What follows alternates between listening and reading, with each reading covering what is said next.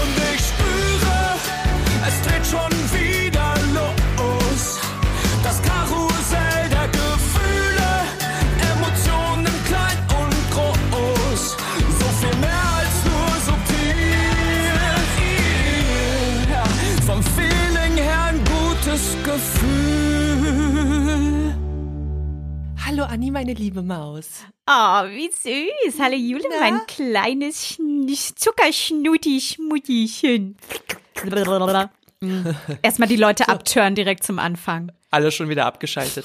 Na, ist doch schön, sind wir jetzt zu zweit hier Ja, ja. und können über ganz intime Dinge sprechen. Was denn? Ja, vielleicht, äh, wie wär's denn mit Thema Neid? Ah ja, gut, dass du es ansprichst. Ähm, boah, Neid. Also als wir zusammen in der WG äh, in unserer Jugend gewohnt haben, weiß ich noch ganz genau, dass wir nie auf irgendwas neidisch waren und dass wir immer dachten, Leute, die neidisch sind, sind sehr, sehr schlechte Menschen und mit denen stimmt irgendwas nicht. Natürlich waren wir heimlich trotzdem neidisch, hätten es aber nie zugegeben. Und gerade bevor wir auf äh, Aufnahme geklickt haben, hast du mir auch erzählt, auf was du alles neidisch bist. Und ich habe es sehr gefühlt. Ja, also das wird ja man ja wohl nochmal sagen dürfen. Klar, Naja, das Klar ist ja so. Wir gucken natürlich, äh, wir gucken natürlich, was machen andere Leute im Internet mit ihren Online-Magazinen, wie viele Follower haben die, wie viel Werbung machen die, wie viel, unfassbar viel Geld verdienen die damit dann, warum werden die dann die ganze Zeit auf die Malediven eingeladen und auf ganz viele tolle Veranstaltungen und wir nicht? Ja, und auf welcher Malediveninsel sind Sie denn nun genau? ja, das wollen wir auch alles wissen.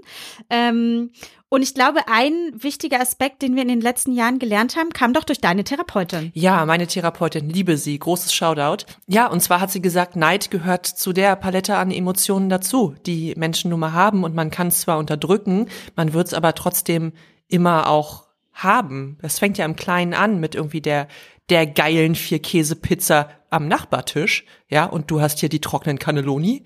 Ähm, und geht natürlich dann bis zu großen Dingen wie äh, neidisch sein auf, auf die Beziehung anderer Leute oder äh, auf Materielles. Aber es heißt nicht automatisch, wenn ich neidisch auf was bin, dass ich es der anderen Person nicht gönne. Genau, das ist dann nämlich wieder destruktiver Neid, die Missgunst. Und das habe ich tatsächlich erst äh, dadurch gelernt, dass du mir das von ihr erzählt hast. Ähm, dass es voll okay ist, neidisch zu sein und es zum Leben dazugehört. Und auch missgünstig sein gehört zum Leben dazu. Nur ist es halt tatsächlich nicht so schön. Ne? Wenn wir also alle zu Hause sitzen die ganze Zeit und sagen, die haben aber das und das und das und ich hasse die alle, weil die haben das und die dürfen das nicht haben, dann ist ja immer die Frage, was macht das mit unserer Gefühlswelt? Genau, aber unterdrücken ist halt auch nicht geil. Und ich muss sagen, ich habe einen richtig guten Zugang äh, zu meinem Neid gefunden. muss ich neidlos anerkennen. muss sie neidlos anerkennen. Jule, wollen wir mal unsere Lieblingstherapeutin Nele Seert fragen, was Neid eigentlich ist und warum wir den vielleicht sogar brauchen? Neid ist ein ganz starkes Gefühl der Unzufriedenheit, was entsteht, wenn jemand das Gefühl hat, dass jemand anderes etwas erreicht hat oder überhaupt auch etwas besitzt, was man selber auch gerne hätte. Also Neid wird allgemein mit einem negativen Gefühl verbunden. Dabei kann Neid natürlich auch uns tatsächlich motivieren. Also wenn ich neidisch bin auf etwas oder auf Fähigkeiten von jemand, dann kann mich das motivieren, dass ich auch mich bemühe und auch etwas lerne. Wenn ich aber destruktiven Leid empfinde, dann ist es tatsächlich so, dass ich einfach nur neidisch bin und ohne etwas zu tun dasselbe haben möchte. Und das führt tatsächlich dazu, dass das auch zu destruktiven Verhaltensweisen kommt, wie Mobbing, Groll oder Sabotage. Also deshalb ist es tatsächlich wichtig auch zu verstehen, dass Neid ein ganz, ganz normales menschliches Gefühl ist und was jeder von uns empfindet und dass uns das einen ganz wichtigen Hinweis darauf gibt, zu sagen, hey, wo möchte ich eigentlich hin? Weil wenn ich zu sehr mich festsetze in dem negativen Gefühl des Neides, dann werde ich ja inaktiv. Dann bin ich so mit meinen Gefühlen beschäftigt, dass ich gar nichts mehr tun kann und schauen kann, hey, was möchte ich denn machen? Und was natürlich auch noch dazu kommt, hilft die absolute Akzeptanz, dass wir nicht immer alle Fähigkeiten haben. Also wenn ich zu sehr auf andere Menschen gucke, was die haben, was ich gerne hätte, dann finde ich vielleicht überhaupt nicht meine eigenen Vorteile und Fähigkeiten heraus. Leute, und jetzt begrüßen wir unseren alten Homie, ich möchte sagen, den Musikgott, Comedian, ehemaligen Burgerdesigner und Podcaster Max Nikolas Nachtsheim, aka Rockstar. Hey, na? Das ist aber eine große Ansage. Ich finde aber Burger Design ist mein Lieblingswort da drin. Da können wir später gerne nochmal drauf eingehen. Ähm, lieber Rockstar, Sie dürfen sich gern noch ganz kurz äh, zurücklehnen. Wir stellen Sie erst einmal vor. Gut. Max Nikolas Nachtsheim ist Podcaster, Comedian, Unternehmer, Moderator und Rapper. Man kennt ihn auch als Rockstar. Max hat noch nie Drogen genommen, glaubt, dass Adam Sandler in seiner Karriere doch noch einen Oscar bekommen wird und besitzt Deutschlands größte Jaja Bing Sammlung. Das ist Star Wars. Unter dem Motto Well Dressed, Still Losers kannst du in seinem Nerdy Turdy Gang Shop online und im Laden in Rottgau Merch, Sammlerspielzeuge und Klamotten kaufen. Folgt Max für liebevollen Nischen-Content auf allen seinen Kanälen. Alle Links findet ihr wie immer in den Show Notes. Max, wir kennen uns ja noch von früher aus äh, Zeiten, wo du mit Crow Burger designt hast. Äh, Jule hatte ich in Rottgau besucht, das haben wir auch gerade nochmal festgestellt. Wir beide waren im Märkischen Viertel in Sidos Blog. Wir waren im Solarium. Auf deinen Wunsch, möchte ich nochmal sagen, aber ich hatte natürlich auch total Bock drauf. Ähm, ja, und wir haben uns jetzt voll die ganze Langeweile nicht gesehen und nicht gehört. Und deswegen freuen wir uns jetzt, sag ich mal, umso mehr, dass du hier in unsere kleine Therapiesession der Liebe äh, zu Gast bist. Dankeschön. Das ist sehr schön. Ja, ihr wart wirklich ja meine ersten Internetfreunde, ne? So 2005 auf MySpace. Da waren wir, da wurden wir Homies und dann habe ich euch besucht, dann hatte ich dieses eine, diese eine wilde, diese einen wilden fünf Tage bei euch, die mich wirklich, die, die, da kann ich mich auch noch an jeden Tag erinnern. Da bist du zum Mann geworden. Da bin ich zum Mann geworden bei euch. Ähm, und wo wir auch nachts auf so einer komischen Rave in so einer Halle waren. Ich, ey, es war auf jeden Fall wild. Also für das, was sonst in meinem Leben passiert, war es wirklich immens wild. Und ähm, dass wir ins Märkische Viertel gefahren sind, weil ich so ein krasser Silo-Fan 2005 war. Und ich sagte, zeig mir das MV. Und dann standen wir einfach in dieser Blocksiedlung und dann, was wollen wir machen? Na, dann gehen wir ins Solarium. Und dann sind wir so ganz, un, also einfach nur so ganz unspektakulär, so ein billiges Solarium. Und dann so, ja, jetzt fahren wir wieder nach Hause. Und das ist einfach alles nur schön. Ist eine Geschichte, erzähle ich heute noch gerne, wenn Leute sagen so, und wie ist dein Bezug zu Silo? War ich da, ich war da beim Solarium. Mit Annie Bunny. Ja, genau. Annie, Bunny und äh, Maxchen waren im Solarium. Und haben wir beide so Brillen aufgesetzt und haben dann einfach eine Viertelstunde im Solarium gelegen. Und ich glaube, ganz ehrlich, damals waren wir danach noch bei McDonalds. Ah, ich glaube schon, haben wir so einen Chicken Burger gegessen. Oh Gott, Hundertprozentig, weil ich war immer bei McDonalds so, deswegen, also passt. Und ich erinnere mich, ich saß nämlich bei der Arbeit und war tierisch neidisch. düm, düm, düm. Das ist ungefähr, das muss 2005 gewesen Ja, sein. Das war Ende 2005. Unfassbar lange her. Ähm, und da kommen wir direkt zum Thema, was du dir ausgesucht hast heute. Neid. Ich find's total toll. Ähm, weil das ja eigentlich eher was ist, was Menschen so ein bisschen verstecken oder wo man jetzt, es ist jetzt nicht die Emotion, wo man direkt sagt, yay, dazu möchte ich mal eine ganze Podcast-Folge aufnehmen. Lass uns mal so ein bisschen chronologisch vorgehen, so ein bisschen im, im Urschleim anfangen. Ähm, du bist ja als Sohn eines berühmten Vaters aufgewachsen. Nämlich der eine von den beiden von äh, Badesalz, dem Comedy-Duo, für, für die sehr jungen Leute, die uns zuhören. Wie war denn das so als Kind? Das war, es gab zwei Gefühle dazu. Das eine war natürlich, dass die Leute, also ich fand es erstmal toll, weil natürlich ich sehr, sehr schnell begriffen habe, dass wenn man sowas macht, und mein Vater hat es ja auch immer gut gemacht und ich bin auch froh, dass mein Vater das immer noch so macht, wie er macht, dass mein Vater nie so ein peinlicher, keine Ahnung, Dieter Nur oder sowas wurde oder irgend so ein Typ, den man so, wo man so guckt, oh Papa, warum spielst du jetzt jedes beschissene Bürgerhaus und warum bist du so unangenehm, sondern mein Vater hat irgendwie sich immer so seinen Ruf bewahrt. Das finde ich irgendwie schön. Der hat so eine sehr saubere Le Legacy als Künstler. Ähm, das, also da ist wahr und ist immer stolz. Ne? Also ich bin immer stolz drauf, so, dass er das so cool macht und da habe ich auch viel von gelernt. Das hat natürlich auch mich inspiriert in meinem Leben. Ja. Aber die Sachen, die halt hier dann so, und ich bin ja groß geworden in Rottgau, das ist also ein Dorf vor Offenbach vor Frankfurt. Und da bist du natürlich, das ist dann, da bist du ja bekannt wie der bunte Hund. Ne? Und Mhm. ich war ja in meiner Jugend stark übergewichtig und hatte dann natürlich auch jetzt nicht so den Anschluss äh, in der Schule und gesellschaftlich, den man sonst so haben hätte, hätte haben müssen. Aber natürlich, immer wenn dann rauskam, du bist der Sohn von, gerade in der Zeit, gerade in den Ende der 90er, Anfang der 2000er, wo Badesalz halt richtig big war. Also die waren ja wirklich so zwei Millionen Platten verkauft, big. So, das Ja. ist schon crazy, wenn man sich das heute vorstellt. Da war natürlich eine ganz andere Stimmung, weil Badesalz halt hier in der Region auch nochmal was die stehen ja noch auf einem ganz anderen Podest. Also das Ja. ist ja bis heute noch, gehst du irgendwo hin, sagst, ai, gute Papa, gell? Und dann bist du immer so, mhm. Und das ist immer so dieses, dieses Ding halt, dass die hier so einen, so einen eigenen Status haben und jeder hatte eine Badesalz-CD zu Hause und dementsprechend wurdest du dann auch, sage ich mal, bevorzugt und sehr freundlich behandelt, aber halt hinter deinem Rücken immer so, also du hast das halt total gespürt, dass die Leute nur nett zu dir waren, weil du der Sohn warst und nicht, weil du Max warst und das fand ich damals, das habe ich natürlich Manchmal war das auch gut, wenn die Polizei dich angehalten hat und hast deinen Ausweis gezeigt und haben gesagt, ach, das sind der, Nacht, die junge Nachtsheim, ah, fahren Sie weiter. So, wo du hättest auch gleich im Kofferraum fahren können, so ungefähr. Das war wirklich so, okay. ähm, aber bei äh, dann so, also gerade so alles, was so mit Freunden und sowas zu tun hatte, da wurde, war, wurde viel ausgenutzt, da wurde viel, also das, die waren halt nicht an dir interessiert so. Und deswegen habe ich wahrscheinlich von der Jugend auf schon irgendwie auch ein gestörtes Verhältnis zu Freundschaften. Also, weil das einfach, also da ist einfach schon so viel, da ist schon so viel schiefgelaufen zu der Zeit. Das ist halt schade. So, deswegen verbinde ich damit auch nicht immer nur so viel Positives. Aber das ist natürlich nicht die Schuld meines Vaters, sondern das ist einfach nur die Schuld der Menschen im Umgang mit dem Fakt, dass mein Vater berühmt war. Ja, so die Schuld der äh, Konstruktion irgendwie, ne? Es ist ja Mhm. eine, es ist eine außergewöhnliche Konstruktion. Nicht so viele Leute kennen das und wahrscheinlich fällt es vielen auch schwer, damit umzugehen. Ähm, klar. Und wenn es bei euch zu Hause ein bisschen mehr gab als bei anderen, ja, dann konnte man das wahrscheinlich schon mal ganz gut ausnutzen. Junge Leute, was waren denn so deine, wenn du jetzt auch nochmal so an die Kindheit und Jugend ähm, zurückdenkst, die ersten Neiderfahrungen, an die du dich erinnern kannst, wo du wirklich, ne, jetzt klingt es eher so, oder könnte es sein, dass viele vielleicht sogar auf dich neidisch waren? Was war denn so Mhm. bei dir? Auf was warst du denn neidisch?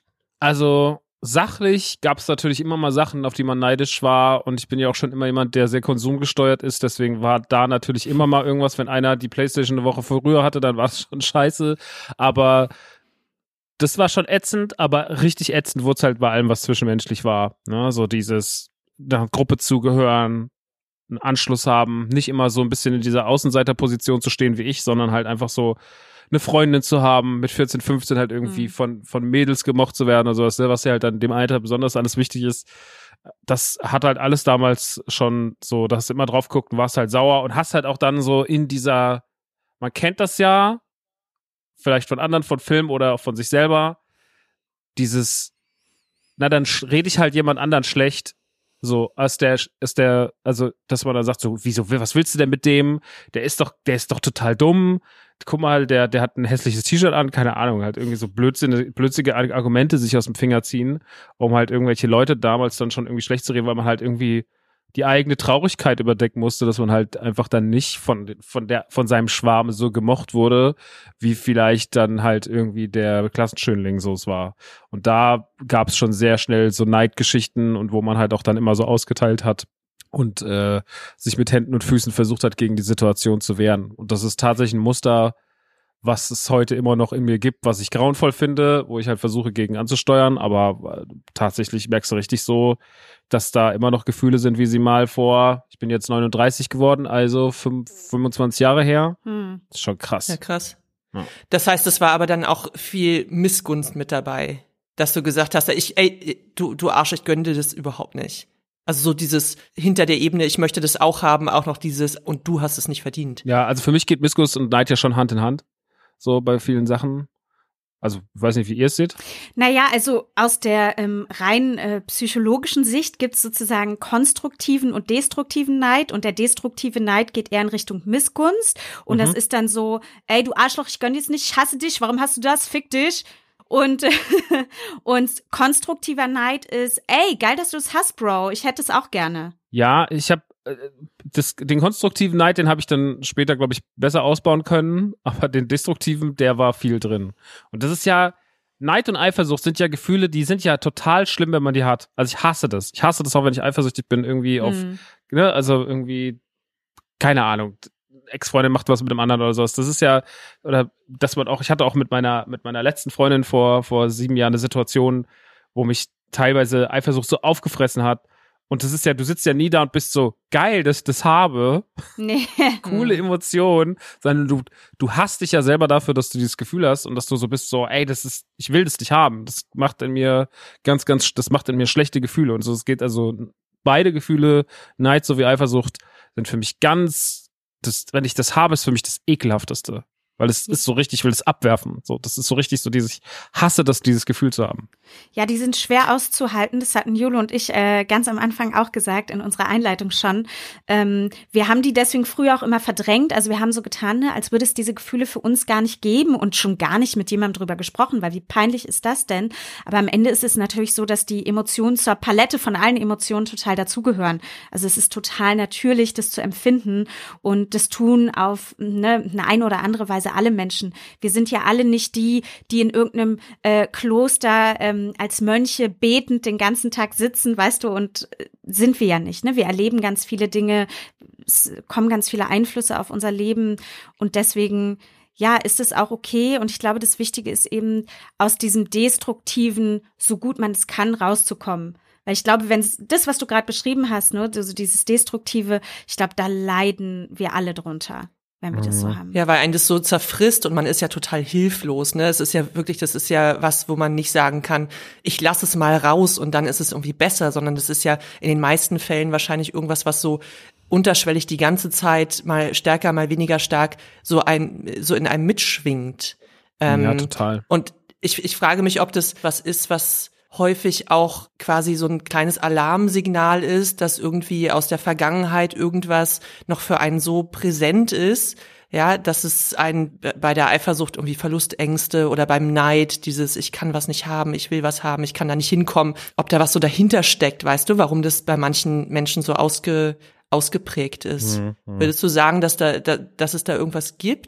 Ja, da gibt's wahrscheinlich was. Ich könnte jetzt gar nicht genauso sagen, was. Ich würde dann eher so diesen ganzen Zeitraum, den ich eben genannt habe, eingrenzen, so mhm. Jugend, Pubertät und halt die Zeit, wo so viel passiert, wo dann bei einem selber so wenig passiert.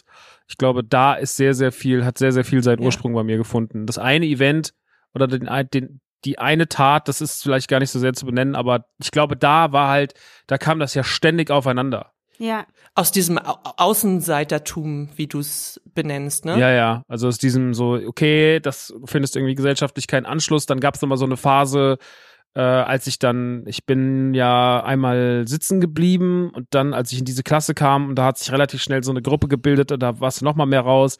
Und dann wird das ja alles nochmal verstärkt und nochmal Multiplikator drauf, ne? Und am Ende sitzt du so da und bist so, boah, ey, pff, also, keine Ahnung, das, das, das macht halt was mit dir, ob du willst oder nicht.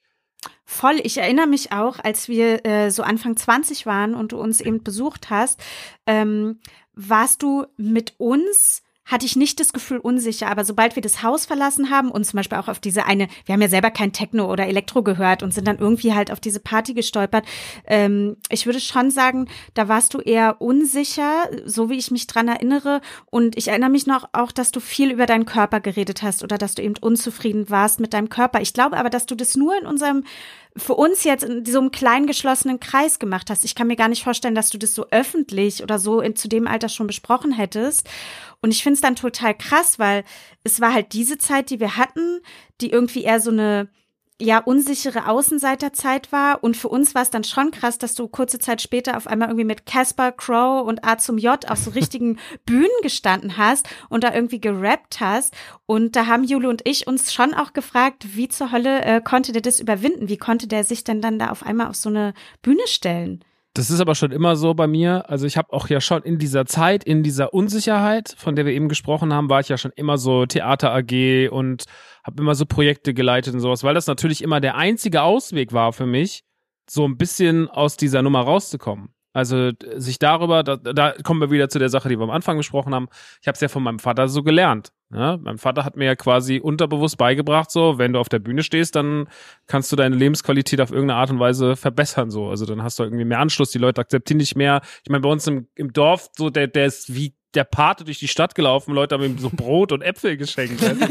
so, also, ah, Senior Nachtsheim, ah, danke. Und so bin ich ja groß geworden. So hast du das dann natürlich irgendwie auch übernommen, hast gedacht, na ja, okay, wenn du das halt nicht über dein, über dein Aussehen und über deine Tat, über deine über dein schlaues Wissen und dein, dein smartes Auftreten bekommst, so, dann musst du das anders machen. Und da war die Bühne schon sehr, sehr schnell eine Flucht. Deswegen habe ich ja schon angefangen, so mit 14, 15 so Comedy-Sachen zu schreiben und habe Theater AG mhm. gemacht und das ist immer auch die Sache, die gar nicht so schlimm war. So, also das war immer für mich. Ich bin immer sehr, sehr gerne sehr schnell auf Bühnen gegangen und habe da performt, wenn die Bestätigung gestimmt hat. Wenn natürlich du Die Leute nicht gelacht haben. ja, also wenn du halt diese blöden Auftritte hattest, es gab ja auch genug schlimme Erfahrungen bei mir mit Bühnenauftritten so, aber das hat mich trotzdem immer, da habe ich immer so dran festgehalten. Und jetzt auch, wo ich zum Beispiel drei Jahre wirklich auf keiner Bühne war, weil halt einfach Corona mich komplett, also ich war das letzte Mal Ende 2019 auf, auf Tour und das ist schon sowas, das merke ich. Ne? So, und klar, du hast halt Internet und Social Media und sowas, aber ich brauche das bis heute immer noch so dieses so, so darüber hole ich halt irgendwie so mein, mein, meine Bestätigung oder hol halt oder kann halt auch damit so ein bisschen diesen Gefühlen entfliehen. Ne? Wenn ich nur zu Hause sitze und in mich reinkauere und sehe, was alle anderen Tolles machen, dann kommt wieder dieses Scheißgefühl hoch. Aber wenn ich halt irgendwie dagegen vorgehe und mir halt künstlerisch irgendwie Ausdruck verleihe und irgendeinen Quatsch mache, so oder irgendwas schreibe oder irgendeinen Song oder was auch immer, dann gibt mir das, dann holt mich das ja aus diesem Gefühl raus. Und Mhm. so war es damals auch. Und das stimmt tatsächlich. Gerade, guck mal, 2005, da hatte ich gerade das erste Mal in meinem Leben so richtig viel abgenommen. Ich glaube, es waren damals so 35 Kilo, Mhm. was extrem krass für mich war. Ja. Und dann kam ich auf einmal so aus dem ganzen gelöst, so kam ich noch, deswegen habe ich damals wahrscheinlich auch noch, das habe ich auch noch Jahre später viel darüber geredet, weil es halt einfach für mich ja so viele Jahre davor so eine krasse Belastung war, dass ich mir immer dachte, so ja, und dann begreifst du ja nicht, dass das für andere Leute auch irgendwie komisch ist oder sogar, dass sie irgendwann denken, so ja, wäre mir jetzt auch nicht so stark aufgefallen, wenn du es jetzt nicht 30 Mal erwähnt hättest, ne, aber so, so war man es halt damals, man hat es noch so, man hat es noch so drin gehabt, dass man diese Unsicherheit halt hatte, so, und dass man dann irgendwie sagt, so, jetzt fahre ich zu zwei Frauen nach Berlin, oh, oh, so, Berlin sind alle toll, und dann bist du halt, dann, klar, dann hast du halt diese Unsicherheit, und dann schleppst du die damit rein, und dann erwähnst du das wahrscheinlich auch aus der Unsicherheit heraus 30 Mal. Ich habe aber auch das Gefühl, dass wir wirklich so ein Safe Space waren. So sehe ich uns auch, also so sehe ich das irgendwie damals und so sehe ich das auch heute noch. Ähm, ich glaube, wir haben uns relativ wenig die ganze Zeit irgendwie das Maul über Leute und ihre Looks oder so zerrissen. Also nicht, dass wir das nicht gar nicht gemacht haben, aber das war jetzt nicht so ein Main Theme, auch vor allem in Julis und meiner Freundschaft. Ich habe das Gefühl, du, du konntest einfach du sein. Das stimmt. Und ich hatte auch nicht, also ich kann mich nicht dran erinnern, dass es in irgendeiner Form uns ge genervt hätte. Weißt du, wie du es jetzt gerade gesagt hast? Ich habe es 30 Mal gesagt. Nee. Weiß ich nicht mehr so. Aber es, ne, es war halt damals auf jeden Fall, es war für mich halt so, wie gesagt, du bist halt auf einmal irgendwie, du bist halt auf einmal irgendwie anders und hast ein Ziel erreicht, was du dir jahrelang in deinem Kopf ausgemalt hast. Dann musst du ja trotzdem erstmal, es ist ja dadurch so, dass du, also man stellt sich ja sehr oft lange was vor und freut sich drauf, wenn es irgendwann mal passiert. Und dann ist der Moment so da und dann musst du erstmal dann braucht, dann hast du, kannst du das nur in dem Moment gar nicht oft genießen, sondern bist erstmal so, okay, ich muss das jetzt erstmal verarbeiten und dann freust du dich eigentlich erst fast hinterher schon drüber. Und so war es halt damals auch so. Ich musste erst erstmal verstehen, was da so passiert ist und äh, konnte das noch gar nicht so zelebrieren und so, Leute, Leute, was geht ab, Berlin? Hier ist Maxi, sondern es war so, ich musste, war ja immer noch so, mein Mindset war ja immer noch, dass das äh, verunsicherten äh, Kauz ist. Ja, Mhm. ja. Du sag mal, einer der eben genannten äh, Künstler, ein Rapper, äh, der sehr bekannt ist, lebt ja heutzutage auf Bali und ähm, füllt, würde ich mal sagen, Stadien. Wir haben tatsächlich nachgeguckt. Äh, Crow geht jetzt auf Tour, auf Stadion-Tour. Ähm, bist du auf sowas neidisch? Wärst du mit der Musik, die du ja auch immer noch machst, gut, ist jetzt ein bisschen her, dass was erschienen ist, auch gerne noch so höher, schneller weitergekommen? Ist dir das wichtig oder bist du so in deinem Universum eigentlich ganz happy?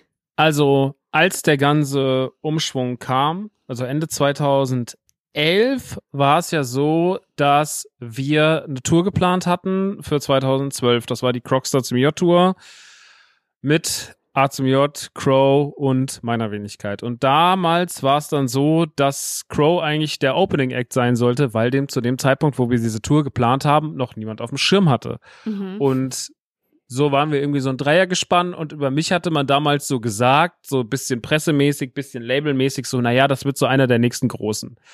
Und dann kam aber alles anders. Nämlich dann kam Easy und dann kam der große Crow-Hype und dann war Carlo wirklich mehr oder weniger über Nacht ein Superstar. Mhm. So. Mit Mhm. meinem damaligen alten Freund Psycho Dino an seiner Seite, den ich quasi da auch so ein bisschen, also wir haben jetzt zusammen super viel gemacht, so Markus und ich. Und dann kam diese Tour und natürlich war ich nicht mehr Headliner, sondern ich war nur noch an zweiter Stelle. Ellen hat das Ding aufgemacht und Crow war natürlich äh, Headliner, weil der diese Tour auch einfach im Alleingang quasi ausverkauft hat. Also Ja. auf einmal waren da Mhm. nicht mehr die 15 Prozent der Karten, die vorher verkauft wurden, die waren so wegen uns noch da und die anderen 85 Prozent, die waren aber da, weil halt die Carlo sehen wollten und die anderen beiden waren ihnen scheißegal, so die da standen. Auf gut Deutsch gesagt. Und diese Tour war für das ganze Gefühl ganz, ganz, ganz, ganz schlimm. Also das Mhm. war richtig, richtig schlimm. Da wurde es auch auf der Tour, ich hatte- also diese Tour, wenn ich heute dran zurückdenke und auch diese Zeit mit dem Burger, auch elf Jahre später, das ist eine Zeit, die löst immer noch mehr ganz schwere, äh, ganz gro- viele, verschiedene Traumata aus, weil ich da halt ununterbrochen mit diesem Gefühl konfrontiert war und auch in den Wochen und Monaten danach, Mhm. gerade wenn du dann von dieser Tour kamst und du warst auf einmal wieder, ich weiß, dass ich dann mit DCV oder NS in, in Reutling oder so gespielt habe Mhm. und da war dann die Realität, weil da waren wieder 40, 50 Leute und nicht mehr 500. Und während wir halt irgendwie welche von Kaff zu Kaff gefahren sind und so irgendwie den Arsch auf irgendwelchen kleinen Festivals abgespielt haben vor 50 Leuten, stand halt Crow schon irgendwie bei Rock am Ring. Und das Ja. war halt irgendwie so. Und da bin ich raus. In dieser Zeit war ich wirklich von Neid durchtränkt. So, das Mhm. war wirklich ganz, ganz, ganz, ganz, ganz, ganz schlimm. Weil halt auch parallel dazu am Anfang war ja dann auch noch so, ich hatte dieses, er hatte ja in dem Easy-Video, hatte die Künstlerin, die den Song performt hat, ein Nerdy Turdy Gang T-Shirt an. Mhm. Mhm. Ja, ich erinnere mich. Und das hat ja uns damals, also das hat mich ja einmal ganz kurz, einfach mal ein- ganz kurz gebrochen finanziell. Also das war ja so, da haben wir ja so 6000 T-Shirts verkauft in der Zeit. So aus dem Kinderzimmer raus. Also ich habe den Kram ja Hammer. damals noch mit meiner Mutter, meine Schwester, wir saßen alle nur da und haben halt die ganze Zeit so, kann noch einer zur Post fahren? Ja, der nächste war, also es war verrückt. Und das war krass, aber ein Jahr später dann war das dann alles weg. Dann kam auch noch mein guter Freund das Finanzamt und sagte, haben Sie eigentlich auch die Umsatzsteuer auf die Seite? Nö. Hm, okay, dann sind Sie da auch noch gefickt. Dann noch meine damalige Ex-Freundin, die ein riesengroßes Problem in meinem Leben war, äh, mit der ich eine sehr, sehr toxische Beziehung geführt habe. Und da, da weiß ich noch, da war ich irgendwann mal, da habe ich bei äh, in Ida Oberstein bei School of Rock gespielt vor elf Leuten und an dem Abend war Tim da. Tim Ja. war mein alter Gitarrist und Tim ist aber auf der Crockstar Senior Tour wurde er abgeworben von Crow. Ja. Und das Ja. war für mich ah, damals, krass, ja. das war, das war kein gutes Gefühl. Und der hatte natürlich dann ab diesem Zeitpunkt diese ganze Phase miterlebt, ne, die ganzen großen Festivals und sonst irgendwas. Und der hatte dann damals gesagt, er kommt dahin, dann kam er dahin mit seiner damaligen Freundin, die war von Germany's Next Top Model. Und Stimmt. er kam dann dahin, stand dann da. Ich habe vor elf Leuten gespielt in dieser traurigen Halle, wo irgendwo noch ein besoffen. Also es war wirklich, es war das aller, aller Schlimmste. Es war die schlimmste Demütigung. Und danach kam er so zu mir und sagte so, war doch ein guter Gig. Und ich war so, halt einfach die Fresse. So, weil das war wirklich so, also da war wirklich so absoluter Tiefpunkt. Und da ist der Neid dann am größten, ne? Weil du halt bist so, ey, natürlich ist das ein unberechtigter Gedanke gewesen. Das wusste auch der gesunde Teil in mir, aber der ungesunde Teil war halt so, ich habe das, ich habe das alles auch verdient. Ja. So. Oh Mann, ey, wir lachen jetzt, aber das ist total, also ja, natürlich total sad und total nachvollziehbar. Ich kann mir das Ähm. auch vorstellen, genau so. Also ich kann mir gar nicht vorstellen, wie man in dem Alter, in dem ihr auch alle wart, großartig anders reagieren könnte. Wenn man denkt, man selber wird quasi, oder es, ne, die Leute sagen, man selber wird es und dann wird es halt der andere.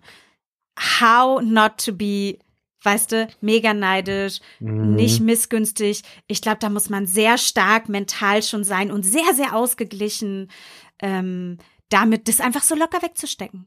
Voll. Kannst du denn sagen, wie sich der Neid angefühlt hat? So, weiß ich nicht, im Körper oder wie sich das geäußert hat? Wenn du sagst, das war so dein, deine, deine Hochphase des Neids. Also ich habe natürlich damals, was ich damals noch nicht so ganz begriffen hatte, und das habe ich inzwischen für mich halt oft so heute für, also ich meine, Neid im Internet ist ja, glaube ich, für viele Leute ein Gefühl, was sie haben, weil wir in Zeiten von Instagram und Co., wo man immer, wo jeder immer nur zeigt, was er gerade hat, wie cool er ist, mit wem er abhängt, was für coole Urlaube sie machen und bla. So, wir werden ja die ganze Zeit nur mit dem Guten konfrontiert und weniger mit dem Schlechten. Ähm, ich glaube, was ich damals noch nicht so begriffen hatte, wie ich es dann Jahre später begriffen habe, ich habe alles heute stumm geschaltet, was mich nervt. Ich gucke mir heute, also ich verstehe nicht, warum sich Leute was angucken, was sie scheiße finden oder was ihnen schlechte Gefühle gibt, weil ich mir denke immer so, nee, das mache ich nicht. Also ich will einfach nur Sachen sehen, die mir Freude bereiten und sonst will ich das nicht. Äh, und das habe ich aber damals noch nicht. Und da natürlich alles zu sehen, jedes Foto, wieder ein Selfie vor 50.000 Leuten und da und da und da und da, da habe ich dann auch, da hat sich mein Neid dann halt durch so durch so richtig dumm so zynische Kommentare, so ein bisschen den Verbitterten gemimt. Und Mhm. das war mir in dem Moment auch klar und auch danach immer relativ schnell klar, dass es eine ganz, ganz dumme Geschichte ist und dass es überhaupt nicht notwendig ist. Aber das war dann damals so ein bisschen das Ventil. So und äh, natürlich irgendwie sich äh, drüber, also es ging ja mir nicht alleine so. Ich weiß ja, dass es A zum J genauso ging. Mhm. So, Mhm. der, und wenn wir uns dann halt gesehen haben, dann war das halt zwei Stunden Thema, so, weißt du, so, und das hat's immer und immer und immer wieder. Und also es wurde halt viel drüber sich so ausgetauscht, viel drüber gelästert. Wie ist es heute mit so einem doch gesunden Abstand von den vielen Jahren? Kannst du es ein bisschen äh, aus einer anderen Perspektive heute noch betrachten?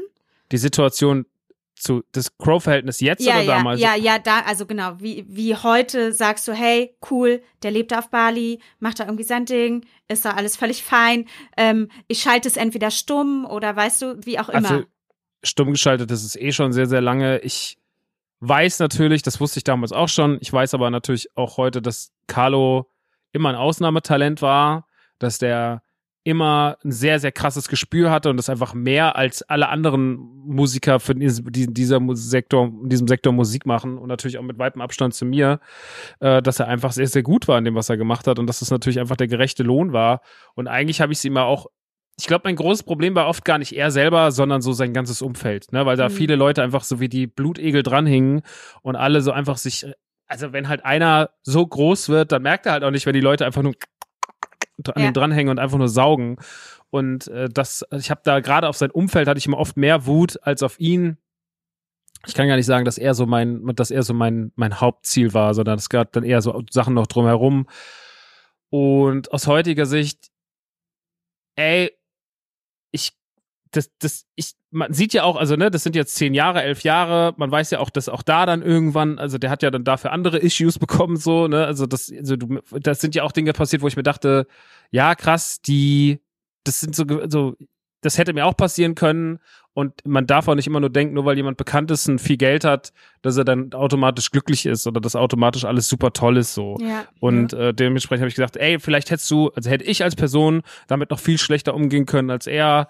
Ähm, man muss auch dafür bereit sein, immer nur zu sagen, ich will bekannt sein, ist nicht schlau, weil bekannt sein bringt auch ganz, ganz viel Negatives mit sich. Und das muss man halt einfach können. Und damals war es halt viel so naives so, dann bin ich bekannt, dann habe ich Geld, dann gibt's Frauen und da, und so dieses blöde so, naja, wie man halt so, wie sich halt so Kinder, pubertierende Spätzünder sich halt so berühmt sein vorstellen. Aber es ist halt natürlich ein Mhm. viel komplexeres Thema und nicht damit getan zu sagen, ich habe dein Geld und Fame. So und äh, das habe auch für mich rausgefunden in den letzten Jahren, dass ich glaube, dass ich meine Rolle als äh, nischiger, nischiger Typ mit so popkulturellen Referenzen und und Podcasten und Laden und sowas, das ist alles so. Ich kann so meiner Bubble, ich bin relativ un, also ich hab, äh, bewege mich relativ unproblematisch im Internet und und habe trotzdem so mein mein ne so ich habe mein mach, mein Ding was ich machen kann. Ich kann machen was ich mag.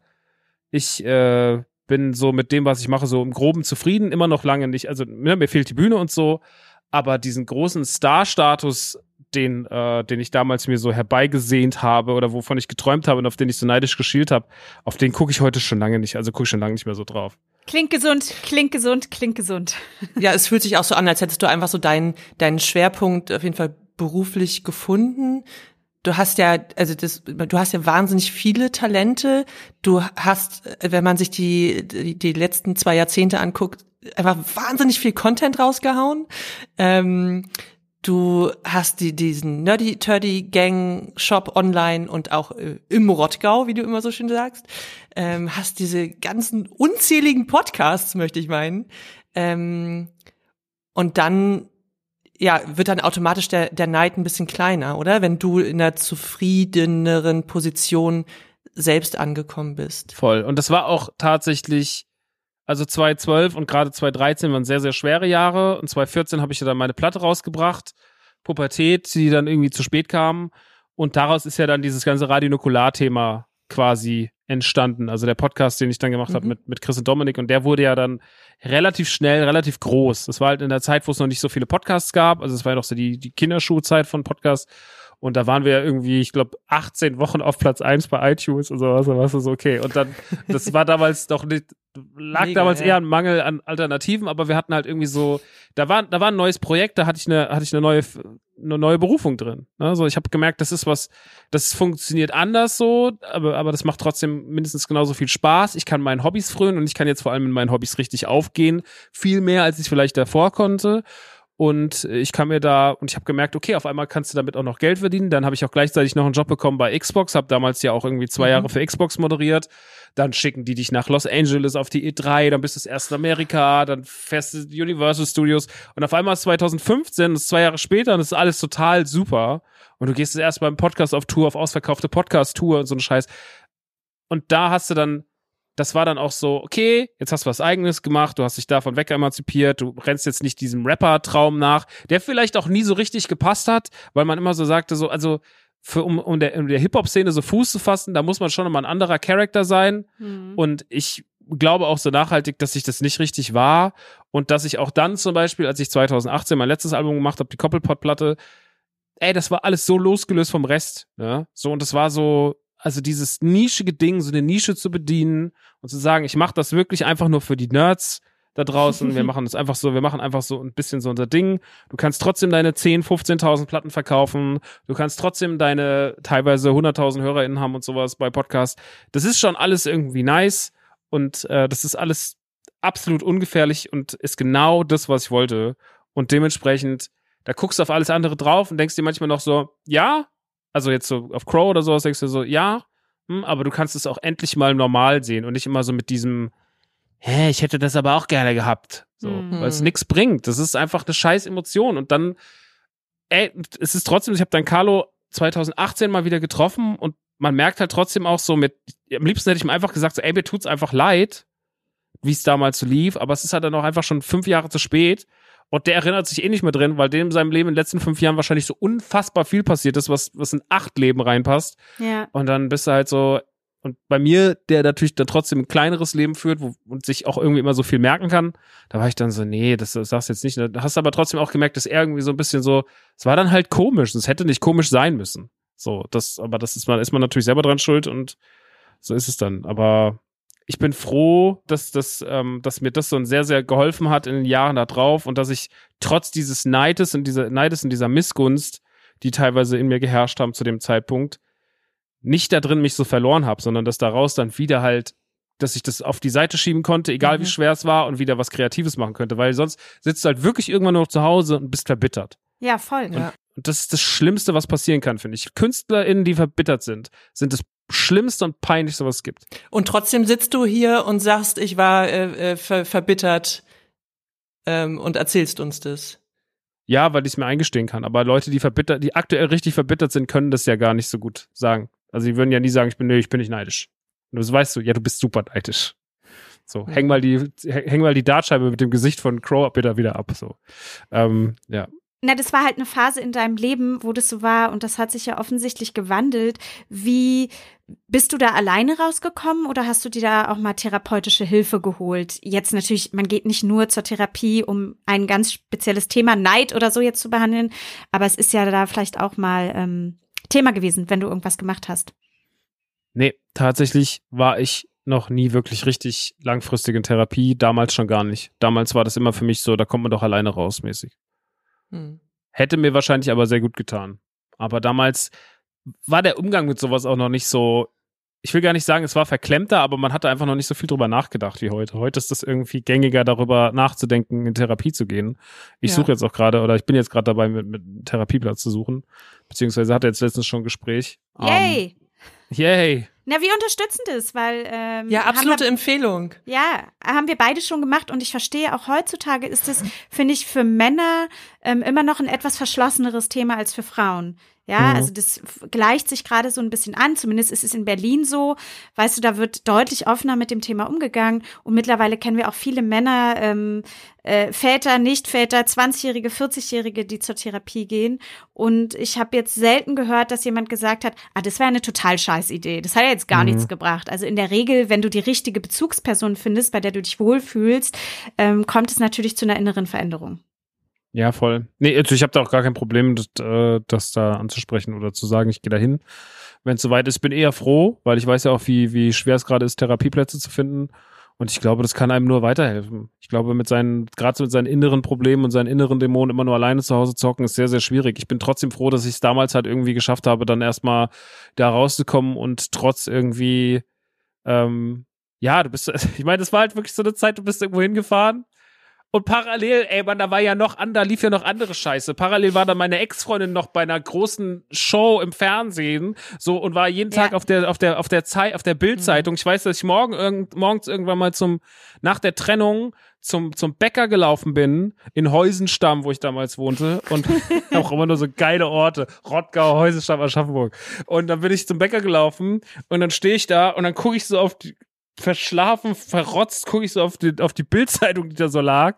Und dann steht da so, hatte sie einen K1-Night-Stand? Und da ist ein Bild von meiner Ex-Freundin K1 drauf. Ich bin so, Oh Bro, ich gehe wieder nein. schlafen. Oh. Und dann läuft, du läufst nach Hause, läuft und fährt einer an dir vorbei und du hörst so, träum halt nur von dir. Und du bist so, ey, ich schmeiß mich einfach gleich vor die S-Bahn. Das ist wirklich einfach nur so, da die Scheiße, da die Scheiße. Ey, es war auch wirklich, also es war halt schon ein bisschen meme-mäßig. Ja. Es war schon auch, aber es war auch wirklich so, okay, das ist ein bisschen krass gerade.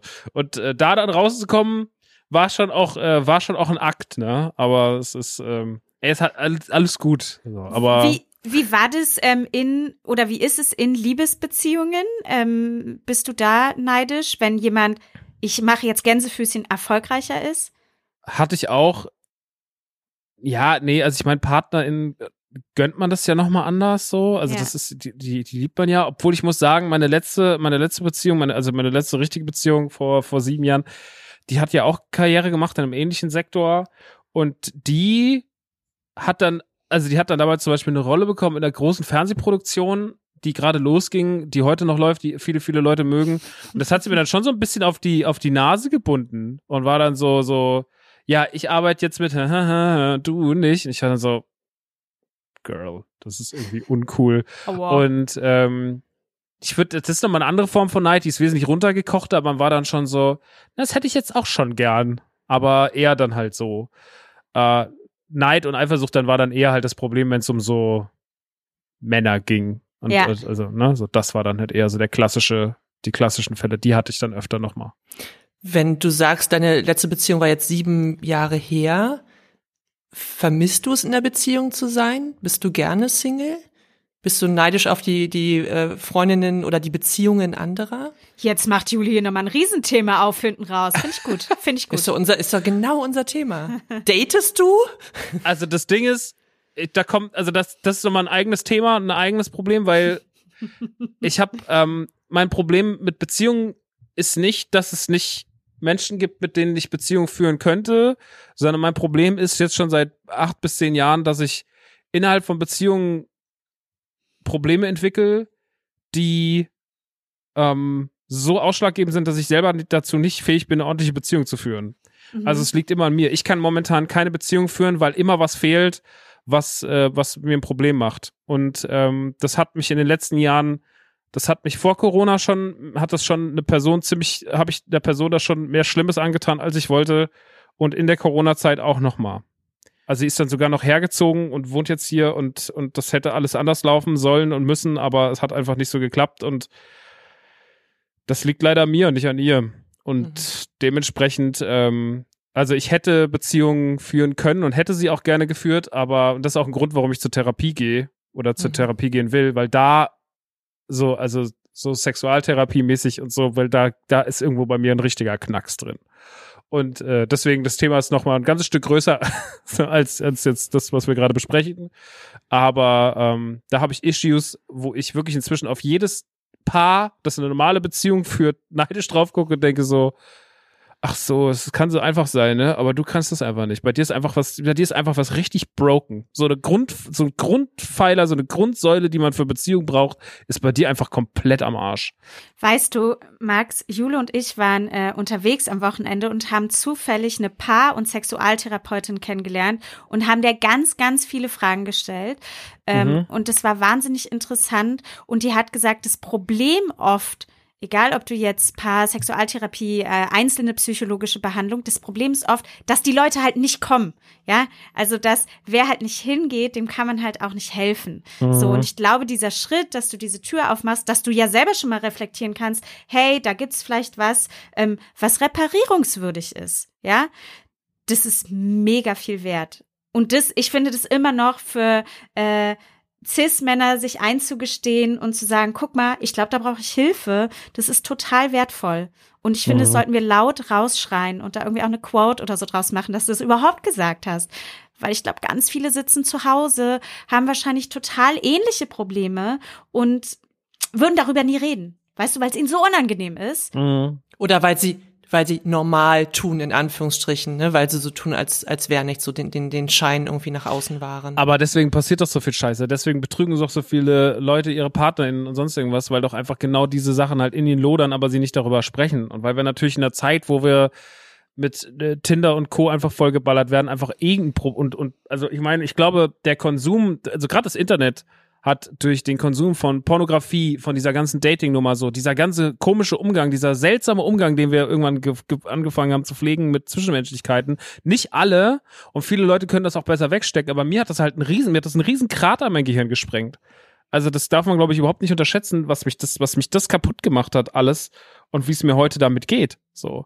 Und ähm, ich glaube, darüber muss man viel mehr reden, Voll. weil, weil wir haben ja, es gibt ja leider kein Schulfach, in dem man lernt, wie man mit Menschen umgeht, was ich, glaube ich, wichtiger fände als Chemie. Aber ähm, ich, ich, ich glaube, dass, äh, also dieses Thema Empathie und sowas und dieser ganze Umgang, der ist in Zeiten wie jetzt so wichtig wie denn, wie denn je und das wird irgendwie so krass hinten dran gestellt. Das fuckt mich so ab, weil ich halt selber einfach merke, so ich sitze so da mit meinen Issues und bin so, ey, hätte man mir an ein, zwei, drei Punkten geholfen und hätte man mal die Bremse gedrückt, würde es mir heute besser gehen, was gewisse Ja. Sachen angeht. So und äh, dementsprechend, ey, die Leute müssen anfangen, sowas zu lernen. Das ist halt leider, es sind, es ist nicht mehr 1970. So, das ist halt einfach so. Es hat sich super viel getan und die unsere Wahrnehmung von allem hat sich verändert und man muss da einfach drüber sprechen. Man muss sich auch bewusst sein, dass das, was wir da jeden Tag machen mit TikTok, Instagram, Tinder, bla bla bla, es ist nicht gut für den Kopf. Und man muss damit lernen, umzugehen, weil das einfach sonst sehr, sehr viel verändert. Und ich bin halt, ich bin seit, ich habe das jetzt mal ausgerechnet, guck mal, 2005 haben wir uns kennengelernt. Ich bin jetzt seit 18 Jahren auf Social Media. Das ist komplett scheiße. Das ist komplett das ist für eine Person wie mich, ne, die die Probleme hat, die sie eben angesprochen haben, so dieses ganze Neid, Eifersucht, dies und das, Hm, vergleichen. Vergleichen. Hm. Vergleichen ist ein Stichwort, ein wichtiges. Ja. Doll. Ähm, ja, fühle ich total. Fühle ich total. Und äh, ich glaube, Gefühle zu lernen, das muss man ja heutzutage entweder von den Eltern mitkriegen, weißt du, so einen reflektierten Umgang damit. Und wenn man das halt da nicht mitkriegt, hast du halt Pech gehabt. So, dann stehst du alleine da. Weil wir sind natürlich eine Leistungsgesellschaft, konsumorientiert. Dazu werden wir erzogen. Weißt du, das ist alles, wo unsere Bildung drauf geht. Ja, natürlich lernen wir das nicht. Weil wenn wir jetzt hier noch anfangen, Gefühle zu haben, du, dann funktionieren wir ja nicht mehr. So wie wir sollen. Mhm. Wäre noch schöner. Ich stelle mir gerade vor, wie wir 2005 irgendwie in unserer Berliner WG sitzen und äh, so über Gefühle sprechen. Wie geil wäre es eigentlich gewesen, ja, wenn man wenn man damals mehr über sowas gesprochen hätte. Max, du hast es wahrscheinlich am ehesten noch gemacht, ja, mit diesem Außenseiter sein oder so, dass du da so ein bisschen eher auch so so, so ein, immer so ein Witz, ne, so, so wit, äh, witzig mit umgegangen bist ähm, und das so ein bisschen als so dein Markenzeichen auch ähm, verinnerlicht hattest. Aber wie geil wäre es gewesen? Ich musste, ich habe über 300 Therapiestunden gemacht, um Emotionen zu lernen. Ich saß da wie eine Erstklässlerin mit so einem mit so einem Rad, wo Emotionen drauf standen und habe hab versucht rauszufinden, was ich überhaupt gerade fühle. Und es ist, ich finde es so toll, dass wir äh, dass wir hier sitzen und dann über solche Sachen reden können. Ich werde ja, ich fange gleich an zu heulen, Leute. Sag mal, heute Jule schon wieder. Finde ich gut. Lass raus. Nein, das berührt mich total, dass du hier sitzt. Ähm, ja, nee, ja. Ihr macht weiter. Lass raus, Jule. Komm, alle, alle Emotionen dürfen fließen. Damals waren wir halt noch klein und jung und haben Alkohol getrunken und wussten es nicht besser. Ähm, heute haben wir, glaube ich, alle dazugelernt. Äh, wir können nur mitgeben, Jule und ich haben Therapieerfahrung, sind sehr, sehr glücklich darüber. Dadurch hat sich vieles in unserem Leben verändert. Ja, äh, ja go do it und halt uns äh, unbedingt gerne auf dem Laufenden, äh, wenn du jemanden gefunden hast, wie es so läuft. Also ich hoffe, ne, dass sich Dinge dann einfach zum Positiven für dich verändern. Ich glaube daran. Ich glaube daran auch. Also ich glaube, dass ich, ich glaube, dass es super notwendig ist, weil man ja irgendwann auch mal wieder ich will ja auch nochmal irgendwann eine ordentliche Beziehung in meinem Leben führen und nicht immer nur Menschen unbe unbewusst wehtun. Ähm, das wäre schon ganz gut. Das ist mich auch äh, sehr zernagend und zermürbend. Aber äh, ja, da muss ich dran. Das ist leider ein großer, großer, großer Berg, der noch vor mir liegt. Darüber machen wir auf jeden Fall dann gerne noch mal eine eigene Folge, weil es natürlich auch ein, ne, das würde jetzt den Rahmen sprengen, aber es ist natürlich auch ein wahnsinnig interessantes Thema. Und wie gesagt, ich glaube, da können sich sehr viele Menschen mit identifizieren. Voll. Als ihr mich gefragt habt, Max, über welches Gefühl wolltest du reden, war ich wirklich, ich saß halt so da und war so, na, welches, also da war wirklich ein großes Blut. Ich kann über das reden, über das, ach, es gibt so viel. Ich kann, glaube ich, eine ganze Staffel zu Gast sein und kann einfach nur jeden Tag was anderes mitbringen, sagen so, hey Leute, heute reden wir mal über, äh, keine Ahnung, so, also es gibt sehr, sehr, es gibt echt Wut, zwar, Wut wäre auch das nächste Wut. gute Thema. Wut ist auch ein Thema. Und auch da bin ich into it, Leute. Hass. Hass. Hass, into Das it. ist auch krass. Max, sag mal, was glaubst du denn, was Dinge sind, worauf andere Leute bei dir vielleicht neidisch sind? Mhm. Ich glaube, was mir am meisten gesagt wird von Menschen im Spaß, aber ich glaube, das ist dann auch bei vielen Leuten so, die fressen das so in sich rein. Ich meine, man hat ja dann trotzdem auch, also jeder, der in der Öffentlichkeit steht, hat ja auch irgendwie Hater. Und die kommen ja nicht immer nur einfach so, weil die sagen, die finde ich scheiße, sondern finde ich scheiße, weil. Und da hängt ja auch dann viel Neid mit drin. Und ich glaube, das ist natürlich für viele so dieses, ich habe eigentlich fast jedes meiner Hobbys zum Beruf gemacht. Ne? Also ich glaube, Mhm. das ist so das, was mir super oft schon gesagt wurde, so, hey, das ist doch kein richtiger Job. So, du redest doch nur über Videospiele und zockst so ein bisschen und, und rappst so ein bisschen und sowas. Und ich glaube, so dieses, ne, dieses ist halt wieder so ein gesellschaftliches Problem. Arbeit ist nur irgendwie zehn Stunden im Büro hocken am Tag. Und dass ich halt an meinem Job Spaß habe, das ist auf jeden Fall was, wo ich weiß, dass da viele Leute auf jeden Fall neidisch drauf sind. Aber ja, das also kannst du halt auch denken, so ja. Also, aber ich glaube, da war immer viele Sachen. Also auch die, trotzdem auch die Sachen mit dem Vater, dann, dass man vielleicht auch manchmal Hm. nicht so viel, dass man jetzt beim Einkaufen nicht so auf die Preise achten muss, wie, ob die den Senf vergleicht vom Lidl und vom, vom Rewe so, dass man das nicht machen braucht, so weil man halt einfach so, das ist ja der größte Luxus, der größte Luxus, den ich so hab, dass ich dann einfach so immer so, okay, verdienen, ne? So jetzt nicht, boah, sondern so, so, dass es gut ist und cool ist und alles passt. Und ich bin damit happy. Und dass man dann so, das, das merke ich so gar nicht mehr in der Familie. So, ne, das ist dann, das, also meine Mutter, die halt einfach seit Jahren so am struggeln ist, die früher nicht so gelebt hat, dass die da manchmal schon ist so, ja, guckst du da nicht auf den Preis? Und ich bin dann so, nee, also, aber gar nicht so böse oder arrogant gemeint, sondern so, Hm. Nee, das ist einfach. Ich glaube, das, das kann man überall haben. So. In dem Moment, wo du irgendwas machst, was cool ist oder was irgendwie gesellschaftlich angesehen ist, wie Geld verdienen, lockeren Job haben, äh, keine Ahnung. So, diese ganzen, diese ganzen 0815 Sachen so, ähm, so wo, wo man schnell drauf neidisch sein kann. Ich glaube, da ist immer, sobald du es machst, sobald es passiert, ähm, sind Leute, sind Leute so neidisch. Und weil sie auch, glaube ich, einfach denken, durch diese Internetwelt, dass man ja immer Hm. glücklich, funny und sonst irgendwas, Ja. denken sie so, ja, der ist immer gut drauf, der hat immer, Hm. der hat ein geiles Leben, bla bla bla. So, die sehen ja nicht die Issues, ne? Das ist ja, was ich vorhin meinte. So, die sehen ja nicht, wie viel man, wie viel Probleme man hat, was man alles die letzten Jahre verkackt hat, wie scheiße man mit Leuten umgegangen ist, wie man selber darunter leidet, wie neidisch, eifersüchtig sonst was ist, wie viel Wut man in sich trägt. Sehen die alles nicht. Die sehen ja immer nur so, der macht einen lockeren Spruch, funny. Reicht aus. Ja, Leute, denkt immer daran, das Internet ist nicht die Wahrheit und das Internet ist alles andere als die Realität. Ist wirklich so, Leute. Ist, ist wirklich so, Leute. Also äh, nicht vergleichen, dieses ständige Vergleichen. Ich glaube, das macht einfach alle krank. Ja, dann würde ich sagen, kommen wir doch hier mal zu einem gemütlich äh, kuscheligen Abschluss und du darfst auf unsere Playlist Karussell der Gefühle, heißt die so, Jule? Natürlich. Natürlich, das habe ich mir doch sehr gut gemerkt. Ähm, noch ein oder mehrere Songs draufpacken. Von dir kommt natürlich auch was rauf. Das entscheiden Jule und ich dann später noch, was darauf darf. Was ist denn für dich was, wo du Gefühle entwickelst? Songtechnisch. Also ein Song, den ich ganz schön fand die letzte Zeit. Ich höre ja immer so, ich bin ja so ein Playlistenkind inzwischen geworden. Ich bei mir läuft ja einfach Musik immer so, ich weiß manchmal oft nicht, wie die Band heißt. Deswegen musste ich jetzt gucken, ja. wie die Songs von die Band heißt, weil ich die sehr, sehr viel gehört habe. Aber ähm, ich fand die Songs so schön.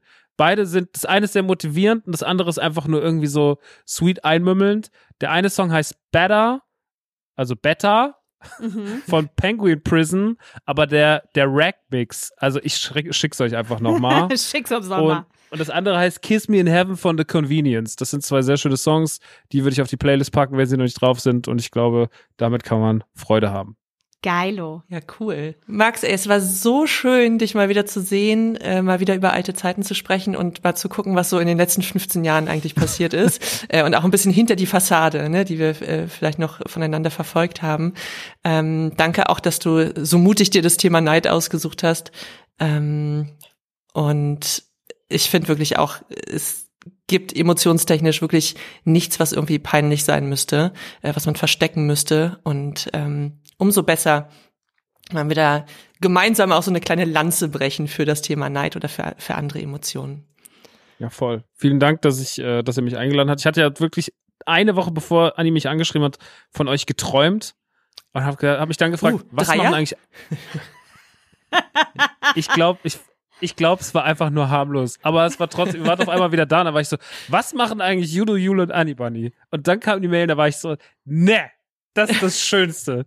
Das ist Fügung. Und ich habe mich so gefreut und äh, war wirklich ein bisschen aufgeregt, weil ich mir dachte, das ist so lange her und das ist alles so anders und trotzdem irgendwie auch so gleich und keine Ahnung. Aber es tat sich irgendwie noch ein bisschen wie früher, ne? Das ist verrückt. Demnächst treffen wir uns nochmal in Berlin hier, oder? Und ziehen auf noch, noch mal durchs MV. Dann geht's nochmal ins Solarium, Leute. Dann kommst du mit, Jule. Endlich ein Lebenstraum. Endlich wird Jule auch mal gebrutzelt. Geilo! Ey, Geilo. Habt einen schönen Tag. Wir lieben Ihr dich. Auch. Und äh, bald geht's ab ins MV und dann werden wir gebrutzelt, Leute. Wird geil, wird geil. Dankeschön für die Einladung, gell? Ciao. Mach's gut. Ach, Jule, was für ein schönes Gespräch mit unserem Lieblingshelden Max Rockstar Nachtsheim. Ich würde jetzt voll gerne nochmal von unserer Therapeutin Nele Seert wissen, was wir tun können, wenn Neid einen sehr, sehr großen Teil auf einmal in unserem Leben spielt und wir eigentlich so die ganze Zeit von Missgunst zerfressen zu Hause sitzen. Was ist gesund, was ist vielleicht nicht mehr gesund und was können wir tun, wenn der Neid uns belastet? Wenn Neid tatsächlich eine große Rolle in unserem Leben spielt und wir das Gefühl haben, wir kommen davon gar nicht mehr los und wir sehen gar nichts anderes mehr, dann haben wir uns ja darauf fokussiert. Und das ist ein Zeichen davon, dass wir sowas wahrscheinlich schon lange machen. Also Neid hat ja auch den Vorteil, wenn ich etwas haben möchte, was jemand anderes haben möchte oder einen Erfolg haben möchte, der jemand anderen hat, dass ich dadurch durch die Inaktivität eben auch denke, das ist ein Ungerechtigkeitsempfinden und dann sehe ich gar nicht mehr, wie viel da jemand eigentlich für gearbeitet hat. Also dementsprechend würde ich fast davon ausgehen, dass da jemand schon länger neidisch gewesen ist, wenn es tatsächlich so einen großen Raum eingenommen hat. Und dann ist die Frage, was können wir denn dagegen tun? Also ich kann erstmal meine Gefühle akzeptieren. Also manchmal ist das so, wenn ich mir verbiete, neidisch zu sein, wird das Gefühl noch umso größer. Also neidisch zu sein ist ein natürlicher Teil unseres Lebens und es gilt es zu akzeptieren, zu sagen, ja, ich bin manchmal neidisch. Und möglicherweise hilft es auch, der Person das zu sagen, also auf sie zuzugehen und zu sagen, hey, ich würde das so gerne auch können und ich merke, da kommt ein ganz fieses Gefühl hoch, weil eigentlich, das ist schon fast, ich gönn dir das gar nicht, aber irgendwie gönne ich dir das doch, aber ich hätte das auch so gerne. Also ich bewundere dich dafür, dass du das machst. Diese Offenbarung kann tatsächlich auch hilfreich sein. Was auch sinnvoll ist, ist, sich nicht zu vergleichen, weil zwei Menschen sind einfach nicht vergleichbar. Wir haben unterschiedliche Fähigkeiten und unterschiedliche Leistungsprofile und uns passieren auch unterschiedliche Dinge im Leben. Das heißt, wenn ich vergleiche, dass zwei Menschen dieselben Chancen haben, ist die Wahrscheinlichkeit, dass ich dann schlecht abschneide, durchaus groß. Also jeder hat andere Möglichkeiten im Leben und die Frage ist, wo willst du eigentlich hin? Und dass das, wo du hin möchtest und worauf du neidisch bist, nur eins von vielen Sachen ist, die du auch wirklich machen kannst. Oder vielleicht gibt es ja auch was anderes anderes, was du in der Zeit vergessen hast, was du wieder reaktivieren möchtest. Deshalb können wir zum nächsten Punkt kommen. Du kannst dir Ziele setzen. Also realistische Ziele. Nicht, dass du sagst, ich möchte jetzt die Berühmtheit werden oder ich möchte beispielsweise gleich den und den Posten bei der Arbeit haben, sondern ich brauche eine gewisse Geduld und einen Müßiggang, dass ich auch Ziele erreiche. Und wenn der zu groß gesetzt ist, beispielsweise eine gewisse Bekanntheit oder einen gewissen Erfolg, den ich haben möchte, dann lohnt sich das, das in kleine Ziele zu unterbrechen, damit die auch wirklich erreichbar sind. Dann kann ich auch noch gucken, was habe ich eigentlich selbst alles? Also auch mit anderen Menschen zu sprechen und zu sagen, hey, ähm, ich, manchmal verliere ich das Gefühl dafür und weiß gar nicht, was ich alles schon habe und was mir eigentlich so gut tut und was ich vielleicht auch schon kann. Und es ist für uns alle Menschen schwer, oder die meisten zumindest von uns, dass wir uns selber sagen, was wir gut können. Und da können wir auch mit einem Freund sprechen oder einer Freundin, ähm, dass wir sagen, hey, ähm, ich habe gerade überhaupt kein Gefühl für mich. Kannst du mir mal sagen, irgendwie, was ich vielleicht gut mache im Leben? Und dann kriegen wir vielleicht auch eine andere Sichtweise darauf. Dann können wir nämlich auch versuchen, und das ist schon so ein bisschen der fortgeschrittene Status, dass wir uns für andere freuen, dass wir sagen, hey, ich gönne das auch anderen Personen, weil ich selber auch das Gefühl habe, ich kann auch was an meinen Zielen tun. Und zu guter Letzt ist es natürlich auch immer die Möglichkeit, wenn ich merke, das zerfrisst mich total und ich komme gar nicht mehr in die Aktivität, da mit jemandem zu sprechen, der das professionell macht. Neid ist aber vor allem eins, völlig normal. Und die Frage ist, nutzt du das Gefühl, um dich zu motivieren, oder hast du dich da so festgebissen, dass du vielleicht lernen kannst, das loszulassen? So, nun sind wir schon wieder am Ende. Ihr dürft uns natürlich wie immer bewerten. Ja, ja. Notfalls mit, sagen wir mal, fünf Sternen. Ne? Das wir, ja. Ähm, abonniert uns auch, dann wisst ihr nämlich immer, wann eine neue Folge rauskommt. Guckt euch nochmal Ad im Gegenteil im Internet an und äh, ja, teilt, liked, lasst ein Kommi da. Ein LOL vielleicht oder ein Roffel oder was gibt's noch, Jule? Ein Roffelkopter und ein Follow to Follow, würde ich sagen. Oh, follow to follow, finde ich richtig gut. Gut, Jule, schön. Gehen wir was essen? Ja, gerne. Eine Vier-Käse-Pizza. Mmm, lecker, lecker. Okay. Tschüss, dann. Weise. Ciao. Tschüss. Und ich spüre, es dreht schon wieder.